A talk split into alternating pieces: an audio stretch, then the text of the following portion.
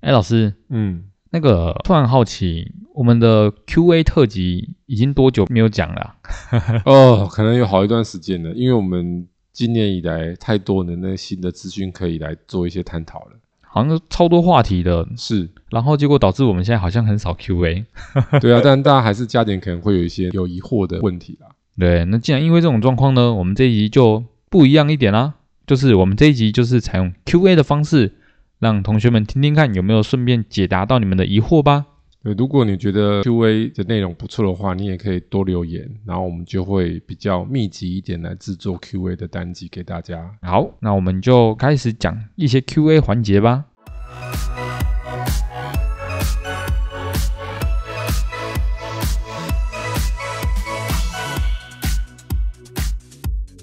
欢迎收听股市爆爆 Podcast，为你带来最劲爆的股市新闻。在这里，我们会分享我们的观点，并聊聊最近的消息。我们会于周日晚间进行更新。欢迎订阅我们的 Podcast，就能接收到最新的内容。或者是到 Facebook 上面搜索“长宇投资”，上面会有近期的盘面解析哦。我们的 YouTube 频道“股市百宝箱”会每周一或周二定期更新实战分析影片。同学们，上课啦！我是主持人 Simon 大家好，我是奎老师。老师，你好。那个我有问题想问，就是前一阵子嘛，就是大家新闻都一直在讲那种关于巨大这个自行车产业的问题。他就是说，那个巨大自行车的库存的问题，好像库存太多了，导致他现在的票缴不出去。那想问，这样是否表示自行车产业要崩盘了呢？我们先来跟大家做一个简单的逻辑探讨哦。嗯嗯你要把它分为两块东西，一个是它的基本面的发展，一个是股价面的发展。嗯，对，一定要记住一个重要观念：股价面跟基本面它不是同步的，嗯嗯嗯，不是基本面变好，股价就会马上涨，哦，对，它不是同步的，股价是走前面的。嗯嗯嗯，先反应就对了，对，就是是基本面还没变好，它可能只是在谷底，股价就会先涨了。嗯嗯嗯，对，那基本面稍微变好，股价就会大涨了。对那这个逻辑就很像什么？我们之前在讲观光相关的股票的时候，那时候是不是基本面都不好？嗯，对啊，全部都看看股衰价是不是开始起涨了？哎有，对不对啊，对啊，然后等到那个涨一大段的时候，那时候等到年底，是不是基本面有好一点？嗯，但是有对，大好吗？嗯，也还好，没有，大好，但是股价是不是大涨了？嗯，对所对以印对，证了老师刚刚讲那个逻辑，通常股价走的比基本面还要快，前面。嗯，所以现在这个问题是，这个同学可能大家先想一下，你是就要透过这个资讯去做好股票，还是你是单纯的想要研究它的这个基本面发展？是两个问题。嗯好，对啊，那我相信啊，会问的人多数是希望说可以透过这个资讯去把股票做好了。对是啊，我们两个一个一个解决好了。我先从基本面的问题解决，我再解决嗯股股价价面的问题。哈，对啊，因为基本面的问题比较长，我嗯们把它先讲完。那股价面的比较简单啦。好，在任何的产业里面都会有这种情况，这不是什么特别的问题，这是很常见的。就譬如说，航运股为什么跌那么惨？需求降低，需求降低嘛，嗯，但是呢，它前面的库存会拉高啊。什么叫库存拉高？接下来哦，航运股到二零二四年、二零二五航运的载货量会明显的成长，但是它的需求量并没有明显的成长。哦，我如果记得没错的话，数据未来的一年载货量是多八到九趴，但是需求量好像是三四趴，哇，所以是不是空了？对啊，对啊，中间就是空了四趴，嗯，对，所以以这时候就会怎么样？供过于求，价格就会下价降，钱就会下降。对这，是二零二三年的哦，二四二五年会更恐怖。为什么？因为在过去这两年的时候，航运是不是大爆发？嗯所以这些公司它就会干嘛？造新船、定新船，嗯嗯，船造要不要时间？要啊要啊，要嘛。所以隔了两三年，船是不是来了？嗯，对，那船来的时候， 需求没有了，然后这时候反而打到自己啊，嗯，你懂对吗？啊？就是你会自己打自己。那因为你已经投了成本进去，你是不是想回收？嗯嗯嗯，所以这时候你就逼不得已把价钱怎样降低，降低了，哦因为你还是要收钱。对啊对啊，但是对啊你就变成说你都变没什么赚钱。嗯或者赚很少，嗯嗯对，所以为什么会这样？这是产业的循环，这不是偶然，这叫做必然。然后一个产业长期下来，久久就会有一次是这个，嗯，到一个高峰完，后面就会有出现高库存，哦，有高峰就会有高库存，很多产业都会有这种因轮为回，高峰的时候，这些产业的厂商会拼命的投资，嗯嗯嗯，那拼命投资之后，就造就后面的库存，对对，因为对这一切都跟人的预期有关系。嗯嗯，因为人他是有思想的生物，所以我们有思想，所以我们当他看到这个发展是好的时候，我们就去想象未来，哦，去模拟对未来，会，所以我们就会会觉得未来还可以更好，所以我们就会预期心理，就会嗯投入更多的 资金。也就是因为这个预期心理，所以股市才会有高峰跟谷底。嗯，因为对高峰跟谷底就是跟预期心理有有关关系，的啦，所以当预期的之后，是不是就会丢更多的钱？对，你丢更多的钱之后，你就会造成比较容易产生库存偏高，嗯，只嗯是怎么样显现而已。譬如说半导体为什么今年跌那么惨？高库存对啊，不就一模一样道理吗？啊，因为当初大家一直一直需求很高，就一直狂建这样子，所以他就觉得说未来还会更好，所以研究调查机构也会这样跟着封上去嘛，资本支出拼命增加嘛，对 不对？嗯，对，就是大家都丢很多钱，就三个和尚就会没有水喝嘛。哦，好，那你们也不用太担心是为什么，因为这个东西老师看太多了。因为巨大是领导厂商，他是不是延票？嗯，但是有另外一个资讯，大家应该知道，他们钱是不是很多？哎，对，蛮多他现的，金很多的，所以其实大家想说，哎、为什么现金很多你还要延票呢？蛮奇怪的，哦，这就是他们聪明的地方啊，因为他想要让他的资金更宽裕嘛。终究还是不是要付钱的嘛，他这有一些手法存在了，重点其实不要特别去想这个延票的问题。简单来讲，他在想重点就是高库存嘛。嗯，对，对所以大家会对担心说，然啊后这个高库存会不会造成拉车产业有很大的问题？其实它会高库存原因，就老师有去研究一下哈。因为一个自行车是不是也有蛮多不一样的组件？哎有，当初在疫情期间是不是缺料，嗯嗯，然后缺货柜，都缺，所以不好定？对，所以它是大厂商，然后加上疫情期间是不是需求拉升，有啊，所以他就会担心说未来这个出货量没办法供给出去，等于说我东定西定南定北定都多定了很多，嗯，这样可以理解吗？可以，因为自行车缺一个，它就不能交嘛。对啊，每它个就是都要可有，以定的，可以多定我就多定，嗯嗯，所以嗯变成库存就会特别的多。所以接下来发展会有几种情况哈，呃我老实讲一下几种版本哈。第一种版本就是说，哎，它接下来这个自行车的需求虽然下滑了，但是它慢慢的有去做去化库存，还算顺利，就等于说它会有一段时间的获利比较什么低，低迷，嗯然后慢慢消嘛，对啊它消慢完慢消之后就会慢慢回来了，哎，所以这样听起来它会打折吗？它已经打折了嘛，啊，已经打就折，是你，看到这个新闻的时候，其实你不用管这个新闻会造成股价多大影响，它已经跌了。嗯嗯，对它如，果要再跌，就是比这个更严重的事情发生。哦，对对这对个，逻辑大家清楚，因为股价走在基本面的前面前面，对，所以你当你看到高库存紧张这个时候，其实股价已经反映了啊。我们看那个巨大已经摔啦、九九二一啊，对不对？我们看月 K 就知道啦，它本来三百多块啊，它摔到一百多块嘛，它从三七六摔到了一九八。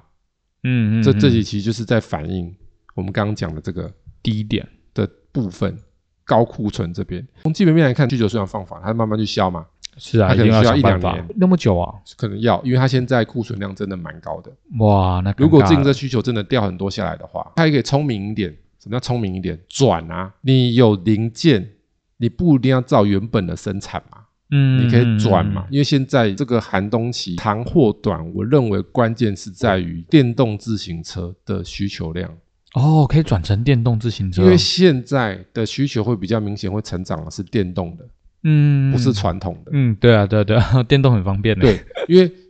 现在大家都要减碳嘛，嗯，嗯嗯，那你如果摩托车再下来，是不是电动自行车可以替代摩托车，进程同行？对啊，对，所以这个其实在过去这几年也是有做的还不错，但是成长空间应该还是很大。嗯，很大啊，所以如果这个电动自行车的需求有办法给它拉升起来，它可能就会这个青黄不接期就会比较短。哦，对耶，所以我认为关键指标其实不是巨大本身，反而是电动自行车的需求。嗯成长性，嗯，嗯嗯哇，成长性高的话，它库存高，它消很出快就去会比消较掉快了。。对，然后其实还有一些方法啦哈、如果他们要狠一点点可以哦。接下来如果看到一种情况，你可能就可以逢低布局，哦，它就什么不用状况，修正那么久，要看高层，就是高层如果要慢慢消，是不是刚刚第一种路？嗯嗯嗯，第二种路对是高层比较狠，狠下心来给它一刀下去。你说直接股价一刀下去，哎，对，股价也会稍微变一刀下去，这样子，就是它先一刀下去库存，然后就一刀下去股价，长痛不如短痛。什么叫一刀下去库存呢？就是你的库存可以直接打资产减损，哦，直接销毁掉就对了不，是销毁啦， 哦，不是啊，就是说它现在可以用一种财务的手法，直接把它的嗯库存的价钱打低啦。哦， 就是说我的库存本来价值两百亿，假设对对对两百亿，好，嗯那我是不是这边库存很多，我要慢慢销，就销不出去，我要销才可以认嘛。对啊，对啊，对啊，对啊。好，那我销的话，因为我我库存成本也是蛮高的，所以我销下去可能赚没什么钱，对不对？嗯，对白工那还是要销啊，对，不我不销钱换不回来啊，我的金流没办法转啊，对不对？嗯嗯嗯。那狠一点就是说我直接把两百亿打成一百亿，哦，两百亿打成一百亿，就是我的账上价值本来是两百亿，但是我把它打资产减损，哦，这是一种手法，嗯，嗯，因为这嗯，个成本认列是公司可以做一些决定的，嗯，对，对，它可以直接把认列说，我现在成本变成是一百亿，但是它是不是就要现亏一百亿？对，就是这样理解的意思嘛？就理解本来入账是两百亿嘛，嗯，但对啊是我现在就打它减损，就说啊，我这个东西可能过时了，不好销，所以我的库存的这个价值没有那么高了，它哇从两百亿变一百亿了。嗯，对，所以我一打掉之后，我马上账上要啊认一百亿，认一百亿的亏损，，对，对所以 EPS 可能就会变 负的。所以你有时候看那些公司是不是之前获利都不错，突然有一季亏钱，嗯，嗯就是它在嗯打减损，哦，赶快，这是一种招式。对对对，然后它一打减损的时候，就是当你是外资法人之后，这些业内人士知道它打减损，那股价一定会先怎样？先先掉跳下下去去了，但是它跳下去之后，新闻出来之后，其实就不会跳了，哦，因为它已经跌完了对啊，对啊，就那个地方就会成为是蛮甜蜜的价钱。打完减损之后，是不是你的成本你要是知道一件事情，它已经认列了，一百亿，亿亏钱是不是认了？嗯对，大家是担心说两百亿不好销嘛？一定的啊，我已经打掉一百亿了嘛，嗯，嗯，然后我剩下嗯成本是不是一百亿？嗯，所以现在成本一百亿的时候，我出去卖的时候，利润会不会变高？一定会，会了嘛？因为成本被我打低了嘛，对对，这对一桌账我自己做了嘛，我想怎么玩就怎么 玩嘛。好，那这个招式很多公司都玩过啊，玉龙也有玩啊，玉龙也有这样玩吗，玉龙不是玩资产减损啊，它是打亏损，哦，它是怎么用的啊？它是亏两百多亿嘛，嗯它直接用减资嘛，把它打掉嘛，这也是一种方法，哎，老师，减资打掉是什么意思啊？就是亏损减资啊，我亏两百多亿啊，我我嗯直接从我的资本额减两百多亿啊，哦， 这也是一种方法。然后资产减损是没有减资，是直接打下去会出现在 EPS 上，哦，好好，两个不同表啦，财务的表逻辑不太一样，一个是把我的资产打下来，嗯，我对，要认列财报 EPS，就是损益认列。嗯然，后另外一个是说我减资，我不用认列损益，但是我要去减资本额，哦，好两个是，好好不一样啊。通常值比较优的公司比较不会减资的，会打资产减损，嗯，认所以其列实这大样家不用那么担心，就两条路，嗯，看它是一哪一种。简单讲，如果换成股价面，它的走法就有两种。巨大如果要比较合适的买点，就是说，它现在出现这个资讯之后，它要进行一段的横盘嗯对盘整，持稳，它如果可以持稳个一年，然后翻起来，应该就是不错的点，嗯，因为嗯嗯它去化库存需要时间嘛。对啊，这对是啊第对一啊种可以去找进场机会的点，还有持稳。好，第二种就是说它继续爆没关系，它再往下吐，但它吐下来之后，它就是跟我们猜测的一样，打了资产减资损产，对对对，那那个是时候就会出现一个很甜蜜的价钱。哦，然后就会开始往上的意思对，了，所以我来跟大家讲，老师教你的是基本面结合股价面的操作模式。嗯，一般可能能大家在聊都在聊基本面，但是你基本面不跟股价面结合，其实没什么意义。对一定要的，难道你是在学校做学术研究吗？ 它可以弄变成一个 paper 吗？然后代表你的学术成就吗？没有这回事嘛，嗯对不对？你金融的东西你搞清楚，就是要最后把它换成什么一投定资的表获利现嘛啦，，对，你一定要对回到股，对对对价面去嘛。所以对啊从这个例子，我的建议的观点就是我刚刚讲这个，大家可以从这边去观察一下。对哦，所以其实看起来我们这个自行产业只是一个景气循环的概念，好像也没有什么太严重的事情了啦，任何产业都是会循环，只是循环的大或小、嗯时间长短的差异而嗯嗯已嗯。那我们来讲一个更严重的一个问题好了。这边有一个同学，他问的问题是关于 CPI 的 CPI 指数，他是说美国 CPI 指数开奖开出来了，那老师你会建议我们的持股要是降低还是升高呢？因为最新的在十二月份的公告的是七点一嘛，对不对？诶，老师要不要先跟同学们讲一下什么是 CPI 指数呢？ CPI 就是我们的叫做消费者物价指数，简单来讲就是在衡量通膨的情况。嗯那它的单位当然是趴数，就跟经济成长率 GDP 也是趴数一趴数样，这样就子是增加多少，你就可以把它想成说，就是这些物价它涨了几趴概念。嗯好、对，所以过去美国一直停在这个七八趴，都是很高的水准。对啊，对啊，好，所以来到这个最新的一个月，十二月份是七点一趴。然后好玩在哪里哦？这些市场上都会有公布什么预测值跟什么公布值，对不对？嗯，对，就是这一些专家都会做预测嘛。譬如说我在九月份的时候，专家预测说会八点一，结果开出来八点三啊，糟 糕，爆了，爆了， 爆了，就是你觉得它二十点，就它二十二点爆了，爆 掉了。对。然后来到那个下个月预测八点一，但是开出来八点二，啊，它它又爆掉它了就，爆一次了但是爆的比较少。啊，然后零点一趴，对，那等到十一月的时候是预测八趴，结果开出来七点七，哎，没有爆，哎，恭喜，对，，中奖，啊，对对对，然后后面就反弹，嗯嗯，对不对？嗯然后来到这个，个十二月份是预测七点三，然后开出来七点一，是哎，哎，好像又没有爆它哎又，safe 了，它又没爆了。嗯好所以大家就发现，这些就会反映在股市上，就是比预期差，好像就会容易下去；下降，比对，预期好就容易上上去去。其实我要跟大家讲，就是说 CPI 这个变化哦，大家不要太过于在意它公布出来的当下，因为其实这些专业的研究调查机构，他们可能会有一些底，而这个底从哪边看，其实是从股价面看的。哦，哦所以其哦实你可以发现，公布前它的明显的股价比较偏弱，其实就是应该会爆，先知道的人已经知道要爆 了。这个就很像什么，知道吗？有没有看过那个港片？嗯，嗯那个嗯赌系列的，啊什么有赌神、赌赌圣侠、赌侠，对对对，他们是不是可以诶通过耳朵这样动一动，就听得出来骰子是 几点？有没有很厉害？有没有？对啊，那个所真以的很那强欸，那些专家行啊来，他有第一手消息，所以你仔细去看哦。老师教大家一个 paper，你去看美股公布前的前两个礼拜，股价偏弱，通常公布出 来就哦，合理就是要准备爆了，对。然后你看哦，这一波行情是不是十月下旬就开始反弹？嗯嗯嗯嗯，那十一对月十号公告的，是不是 safe safe？啊，难怪，但早就涨了、啊，嗯嗯嗯，前面就涨了、啊，哇，这所个以小道市场消息先生在前面啊。哎，真的很快，所以你不要追着这数据跑，数据反而是公布出来是落后指标了呃，，对，是落后指标了，所以股价才是什么领先指标。先行指标，然后，那如果你真的要看数据的预估，你就要看大的预估，大的预估这就是是什么意思我？们刚刚在讲的预测值是不是每个月每个月的预测啊，对对对，不会准啊？但是如果一年的预测呢，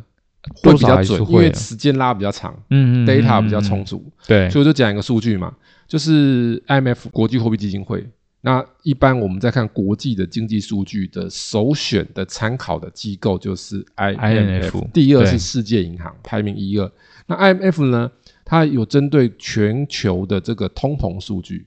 做了一些研究，对，它有分先进跟新兴市场啊。好，我们讲先进国家，先进国家今年它的通膨多数的平均是落在八点多，嗯嗯嗯，对，美国也差不多嘛合，理八合理点对啊多，先进国家在八点多。对啊，然后他说，预估明年二零二三年它可以掉到四点多，对，哦，几乎掉了快一半。那蛮快的哎，然后，但是新兴国家呢？新兴国家是十趴左右。啊，因为新兴啊国家通常那个经济状况、物资比较不稳定，所以物价会相对更不稳定一些，动所以荡较大对，，所以 CPI 比较高，平均是在十趴左右。嘿，合理，然后它明年的估计是掉一些些而已，十趴掉到八趴多，哇，那差很多哎，掉的比较少。对啊，但是我们先进国家的部分是八趴掉嗯到四趴多，所以代表什么意思？明年的这个通膨一定会慢慢的怎么样？是慢慢的吗？我这样看起来，只要一年就直接砍半了，应该是蛮快的吧？它是年平均那样，啊，年平均的，它是整年平均，那一定是前面比较高啊，后面比较低啊，嗯这样滑下去啊，对对对对对，这样滑下去，等于说你上半年可能前两季还是不会开得太漂亮，那对渐入 佳境，啊，所以我这样都透露出来一些方向了。明年下半年比较好 啊，哎，对，明年你也因很为下半好年这个通膨是就被压下来，压下来了。嗯嗯嗯，然后这对些物价被压下来之后，人民的购买力才会怎样上上升？购买力一上升，是不是订单就来了？哦，对，厂商的订单就来，厂商订单有老板就笑了，老板笑了之后，大家就有钱赚，那 EPS 就开出来了，然后哦 EPS 营收有出来，股价就来了。股价就上涨了，哎，对，是不是？你要看总经的数据，你不能从短期的数据看，一定要看什么？长期的啊，长期的，就像我们之前在讲台股，我现在赛美有没有印象？我们有聊过那个股债值利率跟台股的本益比，啊，有有有，是不是有跟有几十年来比，我们是不是掉到九点多倍，嗯嗯嗯，跌对跌跌到一万三、一万二啊？对对，对所以是不是来到接近金融海啸那个谷底？嗯，这嗯是也是看长期的数据啊。对啊，然后还有我们看美股，我们断言说美股要开始反弹，那时候十月对不对？对，十月左右，那我们是提供了一个，你可以去看股债殖殖利利率率差，嗯嗯嗯，你看是一次就马 bingo，上，对对对，美真股的比台股还早很反弹啊、快，嗯因为那时候美国的股债殖利率差就很明显，就是啊要反弹的那数据出来了。对，对，所以这些数据你要看长期的啊，不能看短期的，短期不会准。总经数据一定要看整体。但也就是说，现在要持股降低吧？应该是说，它年底会有一个派对，那来到嗯第一季，它势必还是有一些什么漏路要走一下。啊，还有一些路要对走对一对下对，那个路可能就是那种石子路那一种的啦，啊，呃，不是那么好走啦。嗯，哦，不会到泥巴路，不要担心。今年是泥巴路，哦那个对脚踩啊下去会陷陷下下去哎去了的，会出不来啊！一出不来之后，你的脚软烂软烂这样子。就已经走不动了，哎，，对对对，然后明年可能是十字路，还可以，对对对痛了点，但是还是可以动啦。对，稍微注意一下就好。哎、老师，这个问题呢，不少同学们应该也都会好奇的，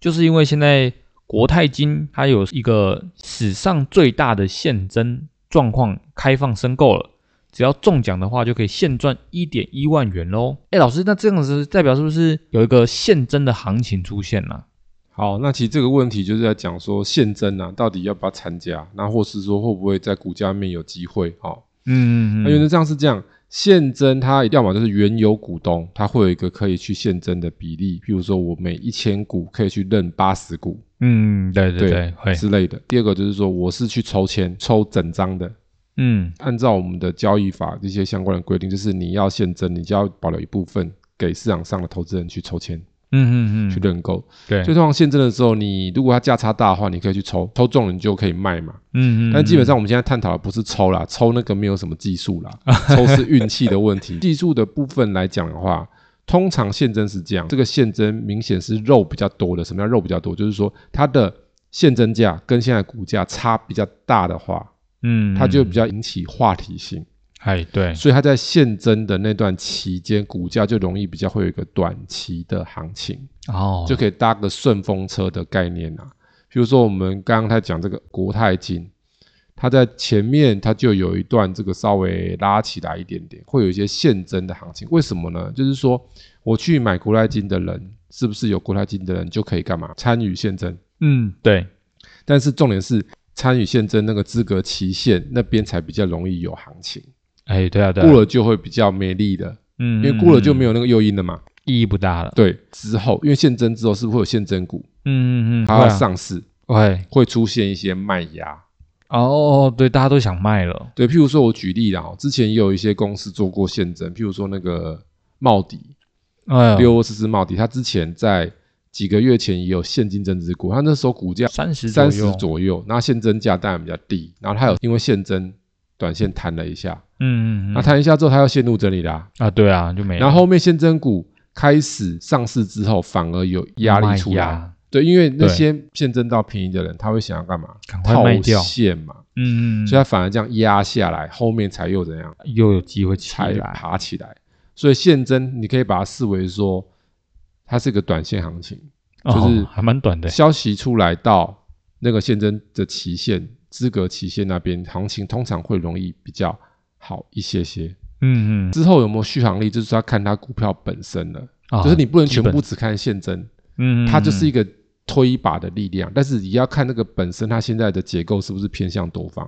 那如对果它是偏向多方，推一把，它可能就会涨更多。哦哦哦，对，譬如说以之前的那茂迪为例，它它是陷入整理嘛，所以它一个现增推一把，它只是变反弹啊。嗯，嗯嗯哦它嗯，如果趋势是往上，推一把可能就涨更凶啊。复活了。对，那它如果是本来强势股再推一把，哇，变标股啊，哦，那就很恐就怖是了。你把它想成它是个加个推进器的概念。嗯嗯嗯，那段时嗯间就好像大力水手哦吃了了个菠菜，，对，对，那还有笑起的，笑起一乖又就缩缩回掉来了就回到本来的。啊，如果本来身体状况好，当然可以继续涨嘛，基本面好。那、嗯嗯嗯本来如果基本面不好，它就会绚烂归于平淡，就消风了。像个烟花。那这种渲染贵平台更注意哦，当它增资股上市之后，它就容易吐一段，嗯嗯嗯，因为大家都都想说先卖嘛，卖掉。啊，因为它股价没表现啊，我又可以讨便宜的人，我当然把它干嘛套现嘛，对啊，把它套出来，大致上是这样子，给大家做参考。好，感谢奎野老师今天与我们分享的这些资讯。同学们，如果有想要了解相关的投资内容的话，欢迎到 Apple Podcast 或者是 Mixer Bar 上面留言，或参考我们资讯栏里的联络方式，与我们一起讨论。如果喜欢我们频道内容的同学，记得按下订阅以及分享。我们下次再见，然后下次见喽，拜拜。拜拜。